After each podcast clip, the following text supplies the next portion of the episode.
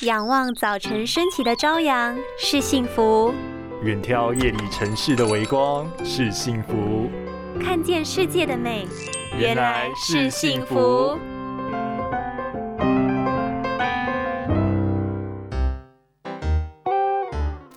聆听别人说话时，双眼凝视对方是一种礼貌的表现，但是对斜视的人来说，却是说不出来的痛苦。因为眼部肌肉没办法好好调节眼睛转向，这个问题困扰我很久了，有没有改善的方法？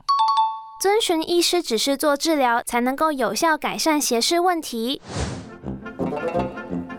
斜视的成因是因为眼睛在注视物体时没办法有效的互相配合，两只眼睛无法同时注视某一个物体。原因大多是先天性的，与遗传无关。在孩童两三岁时，症状会慢慢出现。轻度的斜视可以透过后天的眼球训练或是佩戴镜片来做矫正，但若是比较严重的患者，斜视可能伴随着弱视问题，就需要透过手术治疗。而常常被误认为斜视的斗鸡眼，其实并不是斜视问题，只是眼睛内眼角的面积比较大，遮住了部分的内侧眼白，造成视觉上的斗鸡眼。因此，若有怀疑是斜视的问题时，还是尽速就医，厘清原因，才能更有效的保护眼睛哦。